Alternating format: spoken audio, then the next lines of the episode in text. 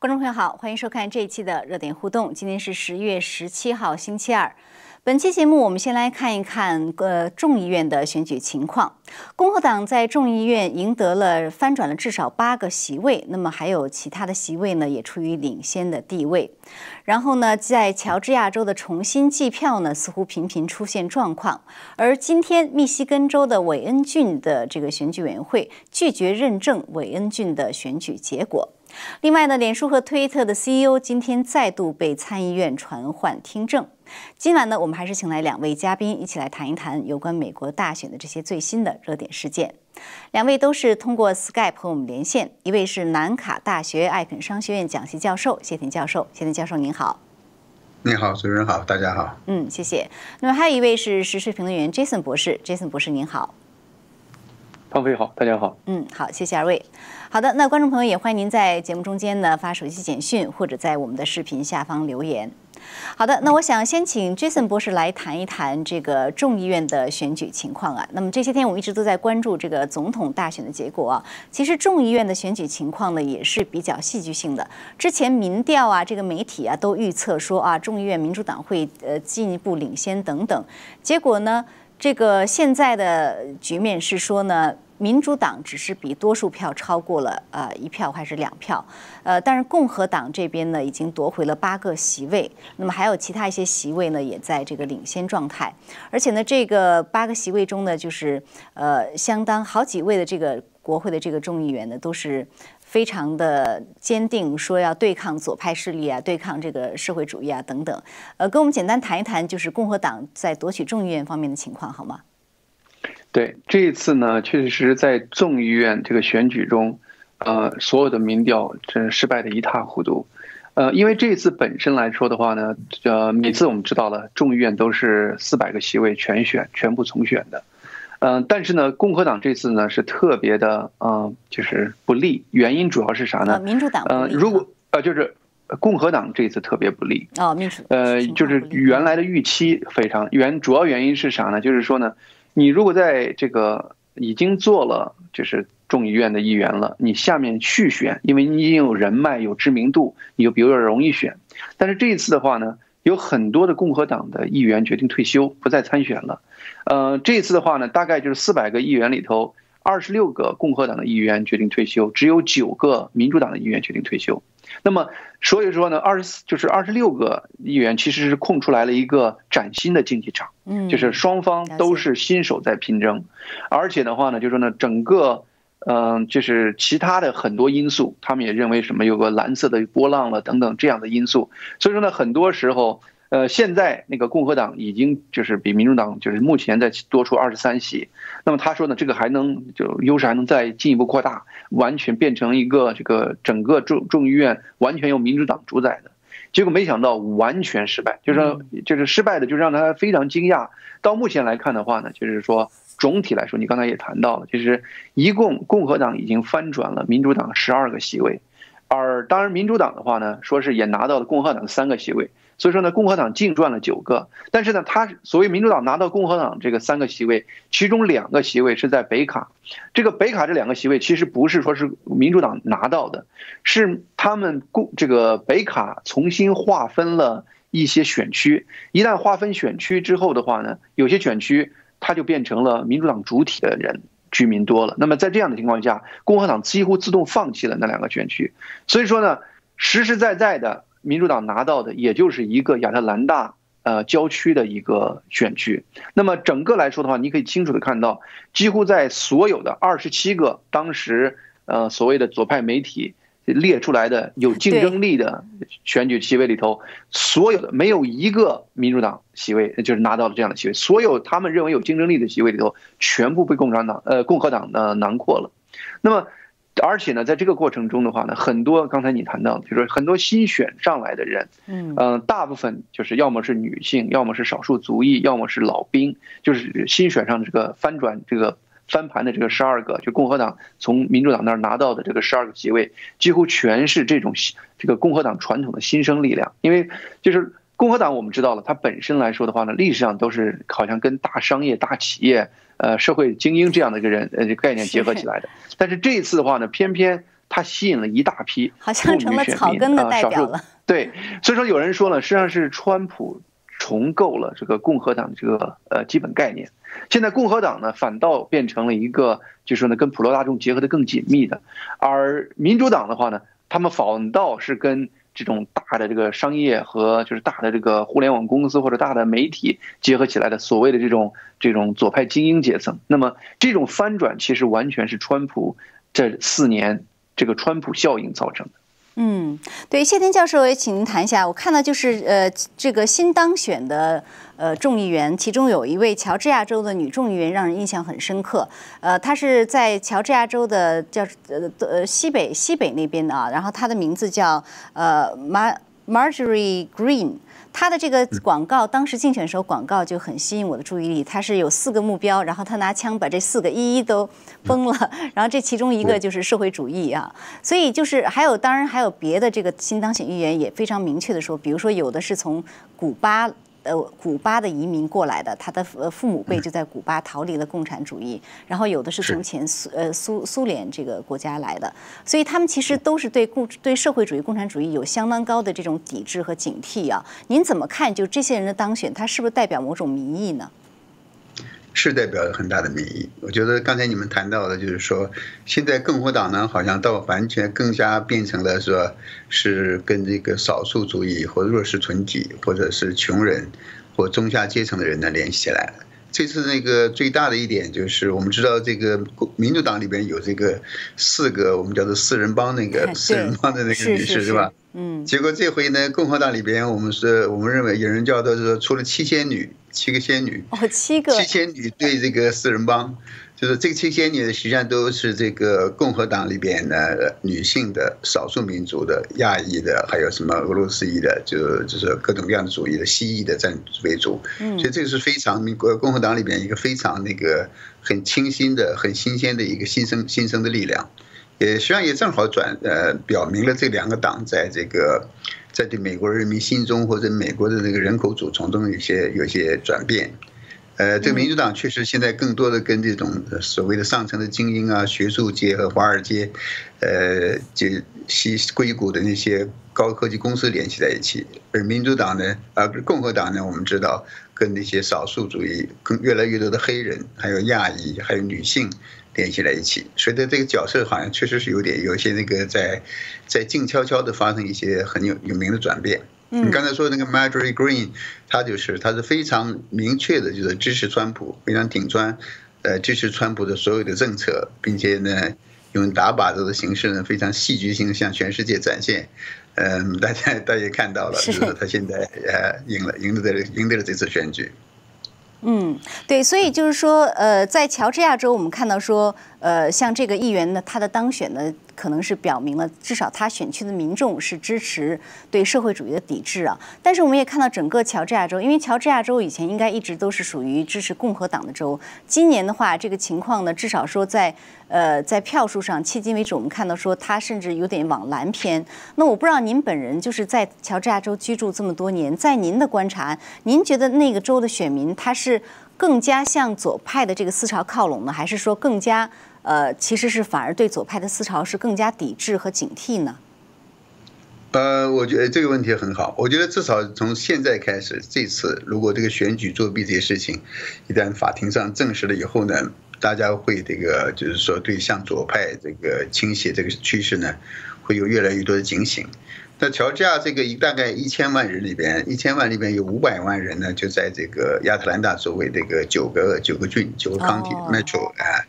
而这个都会区呢，就是说传统的比较以非裔非裔美国人，就是黑人比较为主，所以我们亚特兰大市长一般都是民主党的，对吧？那这个呃，最近一段时间呢，就是说中呃，你可以说亚特兰大东北部这些区域呢，也有很多新的移民，有些亚裔的移民，有些这个西裔的移民，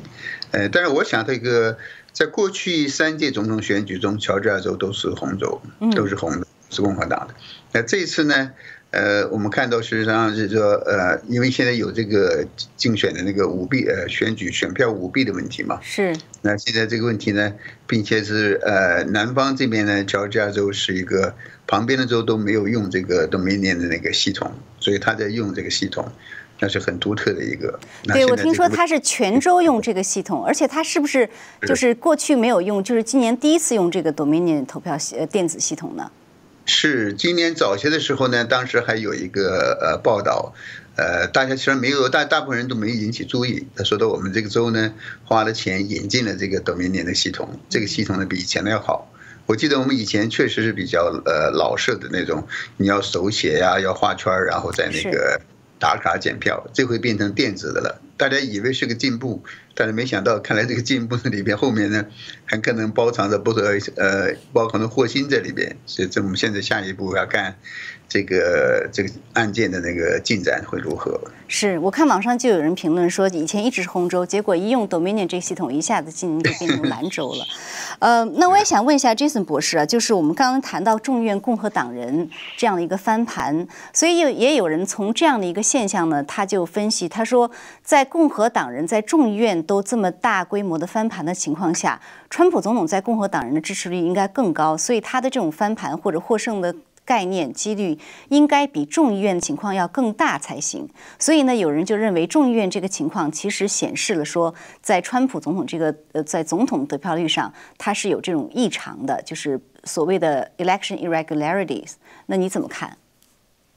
是这样的，是这样。其实大家都知道，嗯，有点良心的共产呃共和党的这个议员基本上都说，说这次我们获胜，其实都是川普带来这个人气。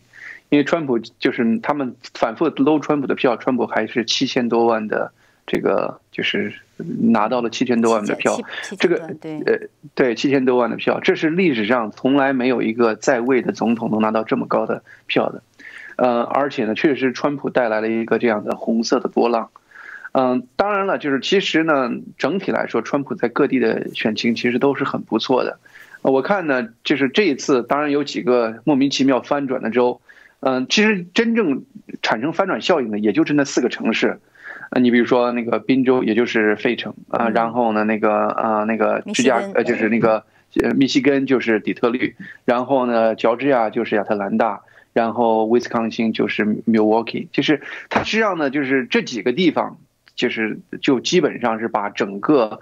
总统大选就搅了，而且当然了，呃，确实是大家也发现很多很奇怪的，就刚才你说了，叫做呃，就是。Irregularity 就是属于那种历史上绝对不可能出现的，统计上也不可能出现的这样的情况。你比如说乔治亚州，嗯，大概九万多个选票只选了总统一个人，就是别的都没选，只选了总统一个人。而呢，这九万张票里头，百分之九十九点二选的是拜登，就是你可以感觉到，就是说呢，整个就是你不管怎么看这个事情，它都有点不正常。但是呢，就是说有的时候就是这么一个无奈，就是法庭要一个。就像 smoking gun，就是刚刚打过枪打死人的时候那个冒枪、那个冒烟那个枪的那样的一个证据。但是呢，事实上你确确实实这个人就在这儿，然后呢，他面前倒了个人打死了，但是那个枪已经不冒烟了，这怎么办呢？就是现在目前就遇见一个这么一个，谁都知道这个选举是有问题的，但是呢，这找这个 smoking gun 这个证据却成了一个非常大的负担。但是这个 irregularity 其其实现在已经显示出后果了啊！这个 irregularity 就是异常，就是像今天的那个密西根州韦恩康体，他的选举委员会就拒绝认证韦恩县的这个选举结果，因为太多的争议，太多的人站出来说有发现很多异常现象，这个其实就是一个后果。对，这是有骨气的共和 共和党敢做的事情，因为那个当时那个县。是二比二，就是民主党和共和党是二比二，二比二僵持，僵持的结果就是没有结果。换句话呢，这个县就对他们的整个选举结果是不确认的。呃，那么下一步的话呢，州这个级别，他们这个委员会是不是强压，就是从州这边来确认它？但是最终的话呢，一般的规矩就是，县确认了以后呢，州最终确认，因为它现在一个层呃责任层层这个分担的问题，因为是县在计票，你州里直接确认实际上是不合适的。但是呢，这个县这边就僵持住了。那么僵持住的话呢，那么就看州那边要不要确认。但是整体来说的话呢，我觉得，嗯，就是不管怎么说，应该本着一个。就是在事实没搞清楚的时候，你不该确认，这是个基本的原则。就是你急于确认，对于民众没有任何的好处。我们最近，呃，好像是有一个经济学人和 YouGov 他们专门做了一个民调，这个民调就是说呢，说百分之七十五的，就是整个选民都认为，其实呢这次大选是有明显的舞弊的现象在里头的。呃，而且这个百分之七十五里的一超过一大半儿认为呢，这个舞弊的造成的这个后果足以改变一些重要的选举结果。呃，民众对于就是整体认识已经是这样子了，你媒体政客这么拼命的把这个事儿想掩盖压制下去，这是对于美国人民对于这个宪政嗯的信任实际上是一个巨大的伤害。你把这些东西压下去的结果，实际上是对于整个美国民主体系这个根基选举这个根基造成了一个巨大的伤害。呃，为什么不等着大家把这个事情理清呢？而且呢，每件事做的扎扎实实的，让大家清楚的看到一个透明的、可复制的、可复查的一个选举结果呢。所以说，我的感觉上，在很多时候，现在呢，就是这个不管是左派了，还是建制派或者 Deep State，他们所做的很多事情，你看到了，他不是对于美国这个民主制度做贡献，而是在挖这个民主制度这个根基，要挖大家对于整个这个呃宪政的这种信任感。嗯，对，那谢田教授说到这个，我也想呃提一下乔治亚州，因为今年乔治亚州可以说是个焦点，无论是众议院的这个呃选举、参议院选举，还是这个在现在重新计票，所以现在重新计票的过程中，其实已经有不少的这个争议了哈。一个就是说，呃，重新计票似乎他们没有核对签名，所以现在川普总统还有他的律师团都一致的指责乔治亚州的这个重新计票是假象，说因为你根本没有按照程序来走。另外一个，我们已经看到出现两单这个大的，就是几就是两千多票没有被计入。昨天出现的是两千六百多票，今天是是在一个新的抗体昨天好像是在 Floyd 的抗体今天是在 Fayette county 又出现了两千七百五十五票。说以前没有计入，结果发现这两千七百五十五票中，大多数又是投川普的。就您作为乔治亚州的居民，您怎么看这个这些不正常的现象？是不是担心真的这个选举公正，呃，是有问题的呢？呃，我们我们现在看来，大部分人看来，它它一定是有问题的。现在就是说，这个问题到底在哪？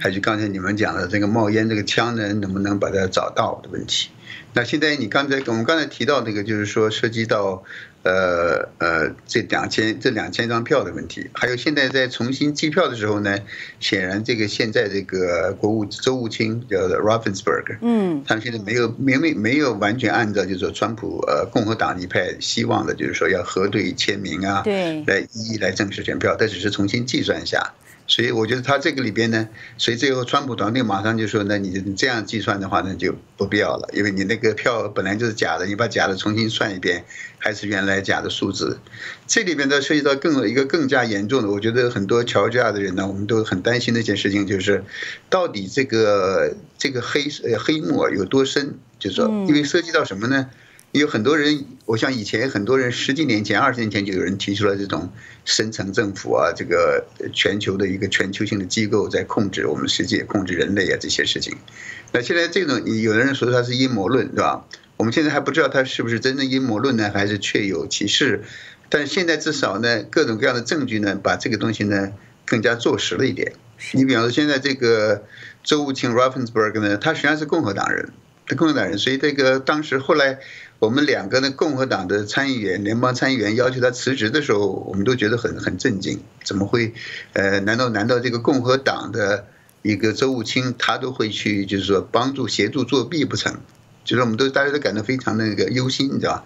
那现在看来，越来越证据表明，这一乔治亚州购买了这个 Domin Dom 呃 Dominion 那个 system 以后呢，现在这个又涉及到州长和州务卿，他们是不是在购买过程中拿到回扣的问题？那这些都是在都是在调查之中了，对吧？如果是的话呢，就是说这个深层政府也好，这个背后这个全球性的机构，它在控制的时候呢，它实际上是呃是跨党派的，实际上就是不光是民主党人很多在里边，实际上很可能像那些共和党人，可能也被他们给收买了或囊括融入了其中的。所以这个我们现在实际上就是说，你要真正去。呃，去不，因为而这些这个购买的这些拿回扣呢，据说是跟那个又跟一些中国公司来自中国的钱有关，所以最后我觉得呢，我们可能都不能拿这个共和党和民主党来划分人，我们要看他是不是真正反共还亲共来划分划分的话，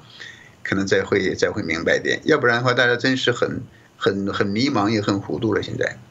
是这个，我看就是今天这个。第二单这个两千多选票出来就是没有计算，然后好像这个周务清还在推特上说哦要要开除谁谁谁，然后有人就说那你应该从从最顶层负责，应该是你自己先辞职。呃，那我我就觉得说像这样的过程中，如果发现更多单这种呃几千张或者上万张选票出现问题的话，这整个乔治亚州的这个选举这个结果，包括重新计票的结果，是不是就没有人能再相信了？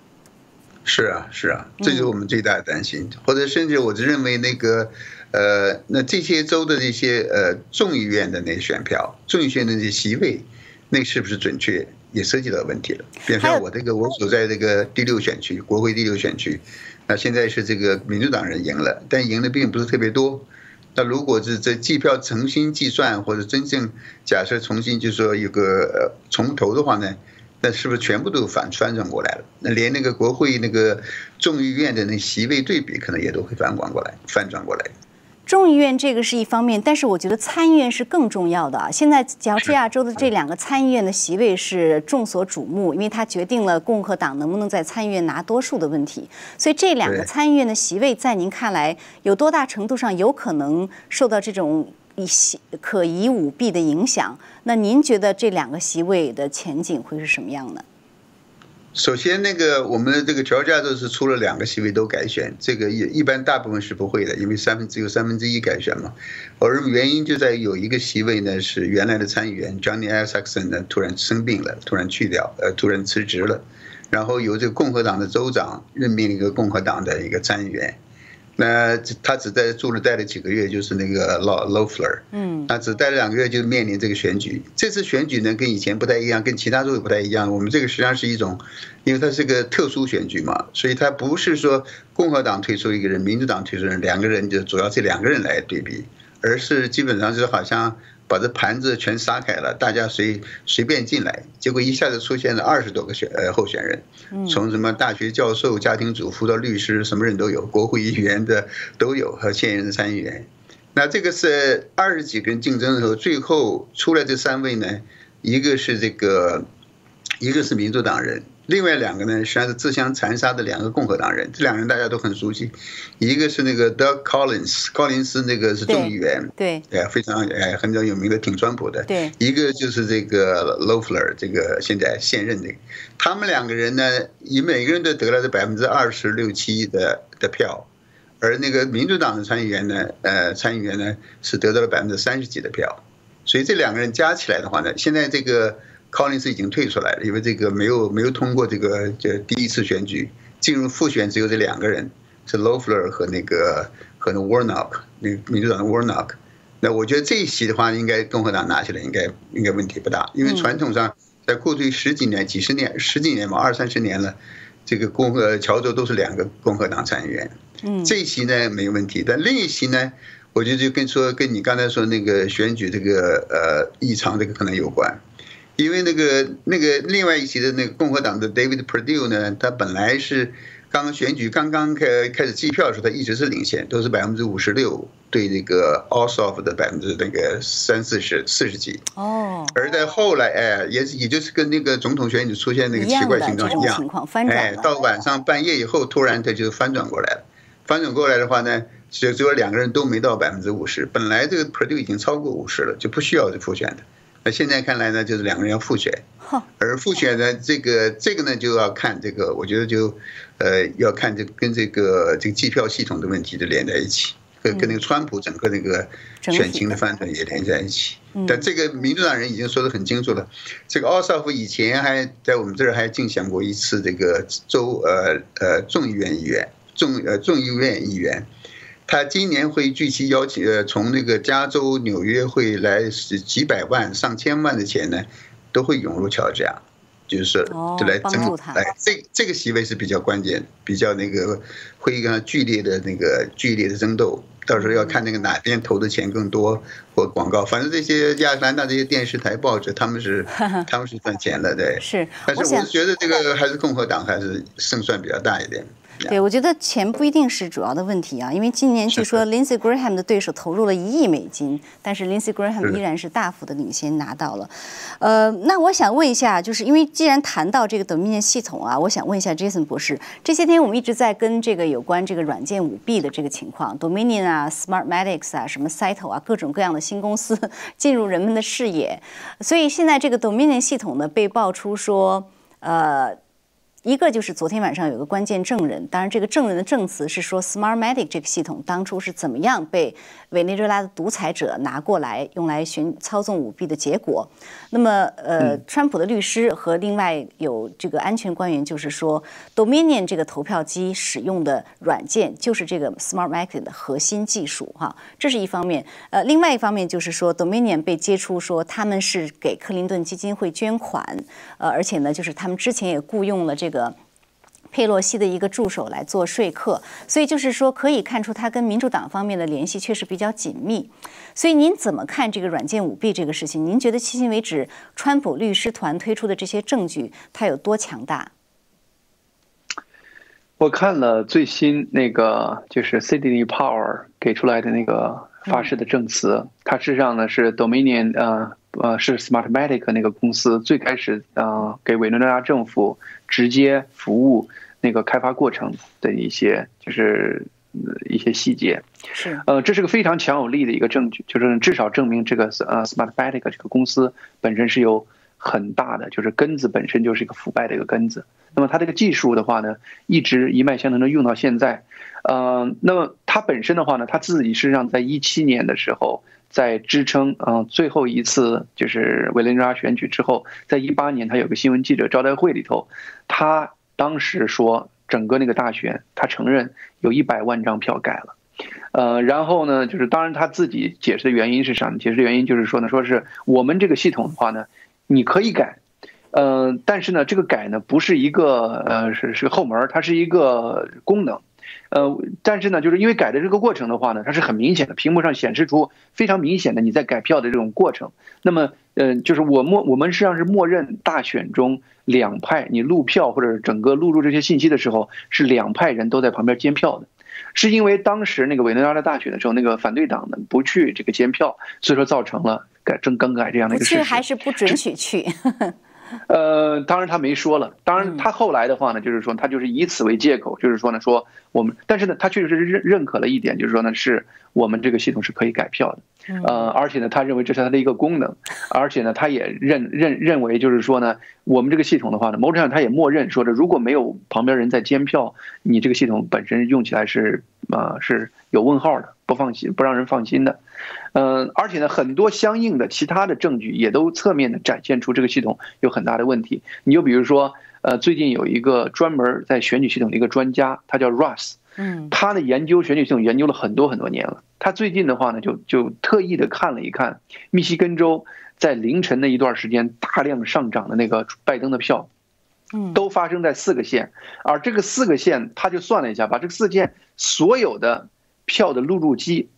刷到一块儿。在那个时间也录入不了那么多票，那么但是那个数字怎么显示出来的话呢？那一定是后面的这种，因为那个 s p a t m a t i c 它是在后面。是综合统计票的，前面录入的这个系统呢是呃呃 Dominion 这个投票系统，后面是它综合的，那么一定是后面综合的这个部分起了一个很大的作用，就比如说那样子改，你想改多少数字改多少数字，前期录入你也得一张一张的或者五十张五十张的往进输，那有一个有个有一个能输多少的问题，人家算了，前面输入是输入不到那么多的，所以说很多迹象，就是说当然了，我们我还是反复说这个概念，就是说。你不管怎么看这个选举，其实都是有问题的。但是呢，他没有一个就是说那种 smoking gun 的那种证据，就说现在拿出来了，所有人都低着头说我们知道这是有作弊的情况。所以说整个这个事情焦灼就焦灼在这个问题上，就是说呢，所有的媒体压抑一切这样的消息，而且呢，你一说就说是没有任何作弊的情况。另一方面的话呢，呃，川普团队在艰难的在整个这种大的舆论压力下。在寻求一些正义的人士出来发声，整个来说的话呢，正义的人士发声成了整个这个事情最关键的问题，因为毕竟他们是一个庞大的作弊体系，希望这个作弊体系里头有那么几个人能站出来，真的发声，把这个事情揭露出来。对你说到这个庞大的这个阻力啊，其实今天不是那个 CISA 的这个局长这个头就被开除了吗？他就是呃前两天发了一个声明嘛，然后被左媒广泛的引用，说啊这个美国的选举事务官员已经发声了，说这次大选是最有保障的。而这个 CISA 呢，他他没有透露的是，Dominion 系统和 Smartmatic 系统就是他这个团队的一部分。对，其实就是本身这个这个 Dominion 这个系统或者 Smartmatic 这个系统，它本身确实实是跟民主党很多是千丝万缕的。你就比如说 Smartmatic 公司，它的董事会的主席就是拜登团队过渡政府小组的一个重要成员。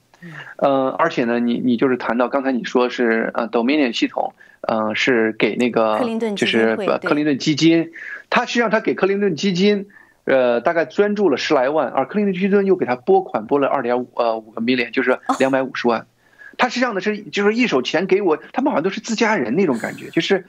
呃，很多时候就是说呢，而且呢就是说那个本身就是说我们知道了，刚才你也谈到，就是说呢，呃，那个就是以前呃佩洛西的一个就是 staff member，就是他的一个团队的人员，就是跟他有关，而且呢，加州民主党的一个重要的议员好像是。呃，爱爱因斯坦，就是他他的爱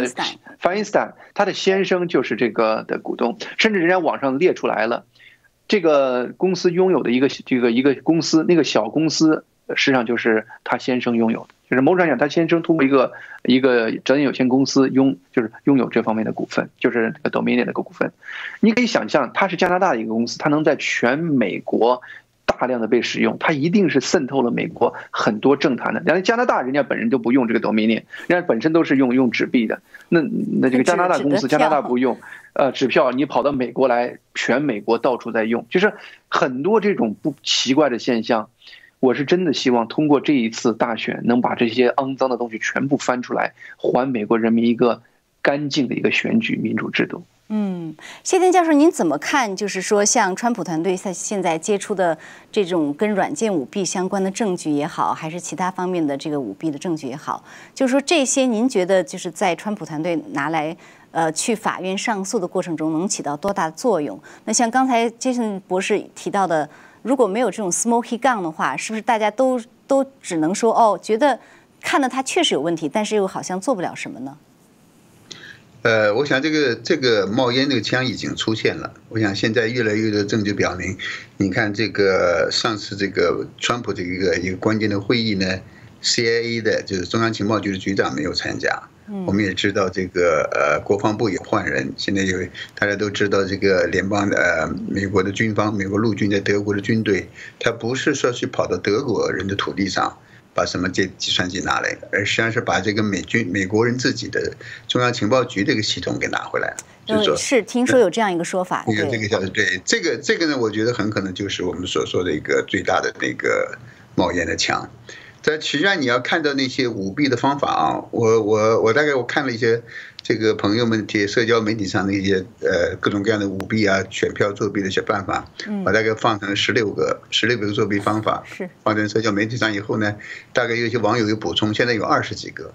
但是这些二十几个呢，你要把它其实一个一个看起来的话呢，这每一个确实都是小小范围的，比方死人死人投票。或者什么什么代投票是，这些都是小打小闹的，或者是零售性的。嗯，我比较同意这个哈佛那个法学教授呃德什维奇他的讲法，就是说这些呢，呃，第一呢数量比较少，虽然案例案例可能比较多，可能上千个是吧？但这都是可能是个人的行为，这个都可能不一定能足以翻转这个投票的结果。但是呢，这个川普这个川普的团队已经说过，他现在美国各地这这进行的这些几十个诉讼案件呢，跟他们没有关系，就是不是他们做的，实际上是其他的一些民众做的。他们要做的大概只有七八个，有九个好像九个案件，其中有几个就是德士维也认为呢，就是说要涉及到这个宪法，对宪法那个第二条，宪法那个第二条这个。这个挑战涉及到违宪的问题时候，打到最高法院的话呢，这个就涉及到现在这个计算机系统、投票系统的问题了。正像我们乔治亚这个乔治亚这个结局，很可能也就跟这个就会联联系在一起。如果把这个问题解解决了，这实际上就是一种批发性的，涉及到的不是几十票、十几票、几百票，而是几上千万票。涉及到这个的话呢，就完全可以把这个大规模的在这些美国有二十多个州嘛，今年一半的州在用这个 Dominion System，对吧？嗯，你这样的，如果这个系统被证实有效，并且现在看来很可能拿到了证据的话，呃，并且川，你看川普的团队非常有信心，他们也知道这个东西一定最后就是打到最高法院，是打到最高法院的话，拿出来的就是这种违宪的案例，赢得这些案例的话呢？这个确实是非常非非常令人震惊，也并且可以在几乎一夜之间就会扭转那个整个的局面。那这个证据，我想他不会拿出来的，不会现在就拿到给公众看，但是那个法庭会看到的。对，我想就是呃，在这呃，接着问一下，就是像您说的，如果说他们给法庭看一些比较严重、比较确凿的。重大的证据表明这个是影响了选举结果。那么现在呢？呃，据说川普团队的这个策略就是在一些关键州让这些州不能认证这个选举结果。假设说宾州也好，呃，这个亚利桑那州也好，还是威斯康星州也好，如果这些州它能够让法院说你不能认证这个选举的结果，那是不是最终达到的这个他们要达到的目的就是说？呃，没有一个候选人，比如说拜登，他也没有能够在法律上达到二百七十票。那这样一个时候，是不是就变成说要由国会来确定这个总统和副总统？这是不是他们的一个目标？在您看来？你说他们是民主党？就是这个，就是对于川普团队，对于川普团队来讲，他们的目标是在在几个关键州，让这些州不能认证这个选举的结果，就好像今天在密西根州韦恩郡发生的事情一样。我我不我不认为川普会呃这样去计划他的一个行为。我想这个川普应该是有信心。我我对川普有信心，就是你从这个川普过去这一年这个竞选中，我们看到这个美国的民意民心，他他实际上不需要通过这个呢，就可以就真正的投票数字出来，那就可以完全可以获胜，他完全可以获得超过八千万张选票。我认为就是说超过三百张。哎，选举人票，他就是通过正正当当的那个真正的投票就可以达到。但是退一步，就像你像刚才讲的，就是说，我不认为这是川普的一个呃，就是说，就是说他们。就您觉得这个策略太消极了，太消极了，太消极，毕竟太有点太低级了。我觉得不，他不需要这样做。但是有没有到这个可能性？这个可能性非常大。就是到十二月十号，各州需要这个需要这个来确认选举人的时候，要送出选举人团的时候，大家都达不成。那个时候呢，很可能呢就是用这个用用宪法修正案了。用宪法修正案的话呢，那就是各州来投票。这个我们也知道，这个修正案，嗯，二十六票，哎，二十六票的多数呢是在共和党这一面。所以从就是说，你退一步说，我即使川普不得不用这个方式，显得不那么光明正大的方式了，对吧？但是他还是还是可以啊，合法的赢得这次选举。所以我觉得从这个角度看，我们我我也相信，就是川普，呃，在任何情况下，他都会都会最终会胜利出来的。嗯，就是其实您觉得川普获胜的道路不止一条，呃，那好的，那 Jason 博士您怎么看这个问题呢？对，是这样的，就是呢，本身来说，就我来看的话呢，呃，有很多法律途径，就是说呢，就包括我我读了一些东西，我发现就是说呢，就包括原来。布什的这一些呃司法团队，那布什的司法团队其实那个布什政府，他实际上是对川普是不感冒的。但是他们看了一些东西以后，他们也说，实际上是这个川普整体他们的司法呃团队，这个是有多种渠道可以追到呃就是走向胜利这条道路的。嗯，呃，当然这个过程中绝对不是说是一帆风顺的，因为时间也比较紧了哈。时间紧是个关键问题，资源有限这是关键问题，因为呃很多案子你没办法有足够的时间去调查，嗯，但是呢，就是不管怎么说的话呢，嗯，都是有这个通向成功的这个道路的。这个过程的话呢，最关键的还是就是人心了，因为就比如说呢，大家都现在就是看到了这个最高法院，实际上很多问题最终点都会总就是聚集到那个地方。那么最高法院就是就是我们知道了，目前。按道理来说，确确实实至少有五六个是尊重法律的保守派的法官在那里头，但是呢，每个人在面临这么大的抉择的时候，他能不能真正的站在法律这个基础上，真正的用这种他的良心来判案，这实际上呢，成了一个最关键的问题。嗯，另外就是有关认证这个问题，我也感觉说，即使它不一定是川普团队唯一的途径，但是我看悉尼鲍威律师他也发推，他也说了，他说这些州你在认证这个选举结果之前，你最好三思而后行，因为他说你其实你如果认证了，相当于你认证的是自己的舞弊。或者是协同舞弊的行为，所以我们现在看到，在认证方面，不只是密西根州韦恩郡啊，我看到内华达州的有一个郡，也也把他们的有一些这个选举的这个结果是，当然它不是总统选举结果，它好像是什么什么 county 的什么 commissioner，但是他也说这个有问题，所以他这个选票也是相当于结果就把它取消了。所以如果有更多的这种郡也好。甚至到州的这个级别，他不去认证这个选举结果，这本身其实也是体现了一种对这个选举结果的不认可吧？当然是这样，当然是这样。其实呢，嗯，这个比如说川普团队，他最后就是使得双方都拿到两百七十票这样的一个途径，有最高法院让一些州的选举作废，也有可能是一些州出现这样的僵局，就是呢，他根本就。没办法达成共识，说我们这个选票我们可以认证。当然了，你刚才说了一个 Sydney Power 说的那个话，因为现在各个州，比如说买这些投票系统的，都是。这州长周务清在做决定的，那么最后确认也都是周务清在确认这些选票。如果最终发现这个投票系统是有问题的，你又在就是确认这个投有问题的这个结果，那么那么最后如果发现你在这种方面行贿的话，那这两个案子就可以落在一起来追问你了。对对，我看 Cindy Powell 说，他甚至不排除发起一个大规模的集体诉讼啊。他说 class action lawsuit，对，去去起诉这些州的官员的腐败。